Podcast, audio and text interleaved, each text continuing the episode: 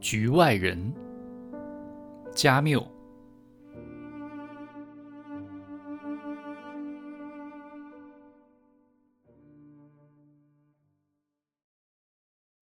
雷蒙往我办公室打了个电话，他说他的一个朋友，他跟他说起过我，邀请我到他离阿尔及尔不远的海滨木屋去过礼拜天。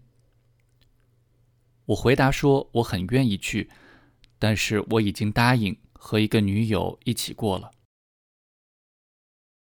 雷蒙立刻说他的朋友也邀请我的女友，他朋友的妻子。会很乐意在一大群男人中间有一个伴儿的。我本想立刻挂掉电话，因为老板不喜欢人家从城里给我们打电话。但雷蒙要我等一等，他说他本来可以晚上转达这个邀请的，但是他还有别的事情要告诉我。他一整天都被一群阿拉伯人跟踪。其中有他过去情妇的哥哥。如果你晚上回去看见他们在我们的房子附近，你就告诉我一声。我说一言为定。过了一会儿，老板派人来叫我，我立刻烦躁起来，因为我想他又要叫我少打电话，多干活了。其实完全不是这么回事儿。他说：“他要跟我谈一个还很模糊的计划，他只是想听听我关于这个计划的建议。他想在巴黎设立一个办公室，直接在当地和一些大公司做生意。他想知道我是不是能过去工作，这样我就能在巴黎工作，一年中还能出去旅行一下。您还年轻。”我感觉这样的生活您会喜欢的。我说是的，但说到底，我其实怎么都行。于是他又问我是不是有兴趣换一种生活方式。我回答说，我们从来不能改变生活，无论如何，生活都是一样的。我在这儿的生活也不会令我不高兴。他看起来不满意。说我答非所问，没有野心抱负，这对做买卖来说是个灾难。于是我就回去工作了。我也不想使他不高兴，不过我看不出有什么理由要改变我的生活。仔细想想，我并不算不快乐。我做学生的时候，也有过不少类似的野心，但是当我不得不辍学的时候，我很快就明白了，这一切事实上都不重要。晚上，玛丽来找我，问我愿不愿意跟她结婚。我说我怎么都行，如果她想的话，我们可以这么做。于是他想知道我爱不爱他。我像上次说过的那样回答他，我觉得这种话毫无意义。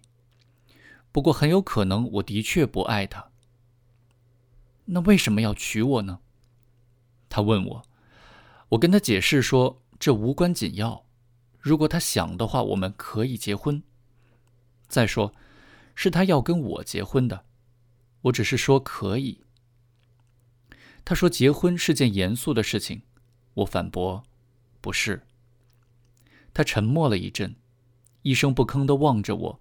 然后他说话了，说他只是想知道，如果是另一个女人向我求婚，我和那个女人的关系就像和他一样，我会不会接受？我说当然。于是他自问是不是爱我，在这一点上，我呢，我也无从得知。又一阵沉默之后，他自言自语说：“我是个怪人。”他可能就是因为这一点才爱我，但或许有一天，他也会因为同样的理由讨厌我。我不说话，我没什么要说的。他微笑着挽着我的手臂，宣布说愿意和我结婚。我回答说，他愿意什么时候结就什么时候结。于是我告诉他老板的提议，他说他愿意见识见识巴黎。我告诉他我在那儿住过一阵，他问我那儿怎么样，我说很脏，有鸽子和黑乎乎的院子，但人的皮肤是白的。后来我们出去走了走，穿过了城里的几条主要大街，女人们都很漂亮。我问玛丽有没有注意到，她说注意到了，还说她理解我。有一会儿我们不再说话，但我还是希望她和我在一起。我跟她说，我们可以一起去塞莱斯特餐厅吃晚饭。她很想去。但她还有事要做。我们已经走到了我家附近，我跟她说再见。她看着我说：“你不想知道我有什么事吗？”我很想知道，但我之前没多想。于是他有种埋怨我的神情。看到我尴尬的样子，他又笑了，身子朝我一挺，把嘴凑上来。我去塞莱斯特餐厅吃晚饭。我已经吃了起来。这时走进来一个奇怪的小女人，问我能不能坐在我这一桌。他当然可以。他的动作很局促，两眼闪闪发光，一张小脸圆得像苹果。他脱下束腰上衣，坐下，焦躁地看着菜谱。他叫来塞莱斯特，立刻点完了他所有要点的菜，语气精准而急迫。在等冷菜来的时候，他打开手提包，拿出一小方纸和一支铅笔，事先算好钱，从小口袋里掏出来，外加小费，算得准确无误，摆在眼前。这时冷菜上来了，他几口就把菜吃光了。在等下一道菜时，他又从手提包里掏出一支蓝色铅笔和一本杂志，上面。是本周广播节目表。他聚精会神地把上面几乎所有的节目一个个勾了出来。由于杂志有十几页，整整一顿饭的功夫，他都在细致入微地做着这项工作。我已经吃完了，他还在专心致志地做着这件事。然后他站了起来，用和刚才一样精准的、像机器人一般的动作。穿上束腰上衣离开了。反正我也没什么事儿干，也就出了门，跟着他走了一阵。他沿着人行道的边缘走，步子迅速而坚定到让人难以想象。他一直往前走，不转弯也不回头。最后我看不见他了，便折了回去。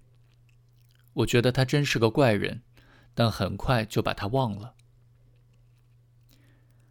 在门口，我看见老萨拉马诺，我让他进屋。他说他的狗丢了，因为他不在认领处。那里的工作人员对他说，狗也有可能被压死了。他问能不能去警局了解这件事，人家告诉他，这类事情是没有记录的，因为这种事每天都会发生。我对老萨拉马诺说：“他可以再养一条狗，但是他请我注意，他已经习惯和这条狗在一起了。我觉得他是对的。”我蹲在床上，萨拉马诺坐在桌前的一张椅子上，他面对着我，双手放在膝盖上。他还戴着他的旧毡帽，嘴在发黄的小胡子下面含糊地说着什么。我有点被他弄烦了，不过反正我也无所事事，也不困。我没话找话的问起他的狗来，他说他是在他老婆死后有了他的狗。他结婚很晚，年轻时他曾经想演戏剧，所以当兵的时候他在军队歌舞团里演戏，但最后他进了铁路部门。他并不后悔，因为现在他有一小笔退休金。他和他老婆在一起时并不幸福，但总的来说，他也习惯了。他死了以后，他感到十分孤独。于是他便跟一个车间的同事要来一条狗。那时候他还很小，他还得拿奶瓶喂它。但是因为狗比人寿命短，他们就一块儿老了。他脾气很坏，萨拉马诺对我说：“时不时的我们就会怄气，但这总算是一条好狗。”我说：“这狗品种很好。”萨拉马诺好像很满意。他说：“您还没在它生病之前见过它呢。它最漂亮的是那一身毛。自从这狗得了这种皮肤病，萨拉马诺每天早晚两次给它抹药。但是在他看来，真正的毛病是衰老，而衰老是治不好的。”这时我打了一个哈欠。老头说他要走了。我对他说：“可以再待一会儿。”对于他狗的事情，我感到很难过。他谢过我。他对我说：“妈妈很喜欢他的狗。”说到妈妈的时候，他称她为“您那可怜的母亲”。我猜想妈妈死后，我应该是相当痛苦的。我没说话。这时，他带着一点尴尬，语速很快地对我说。他知道这一街区的人对我很有看法，因为我把母亲送进了养老院。但是他了解我，他知道我很爱妈妈。我回答说：“我至今才知道人们在这方面对我有看法，可我不理解为什么，因为我觉得把母亲送进养老院是一件很自然的事情。毕竟我雇不起人照顾她。”另外，我补充说，很久以来，他跟我也没话说，他一个人呆着闷得慌。是啊，他说，在养老院里，他至少还有伴儿。然后他告辞了，想回去睡觉。现在他的生活变了，他有些不知所措。从我认识他以来，第一次。他飞速地向我伸出手，我感觉到他皮肤上有一块块硬皮。他微微笑了一下，离开了。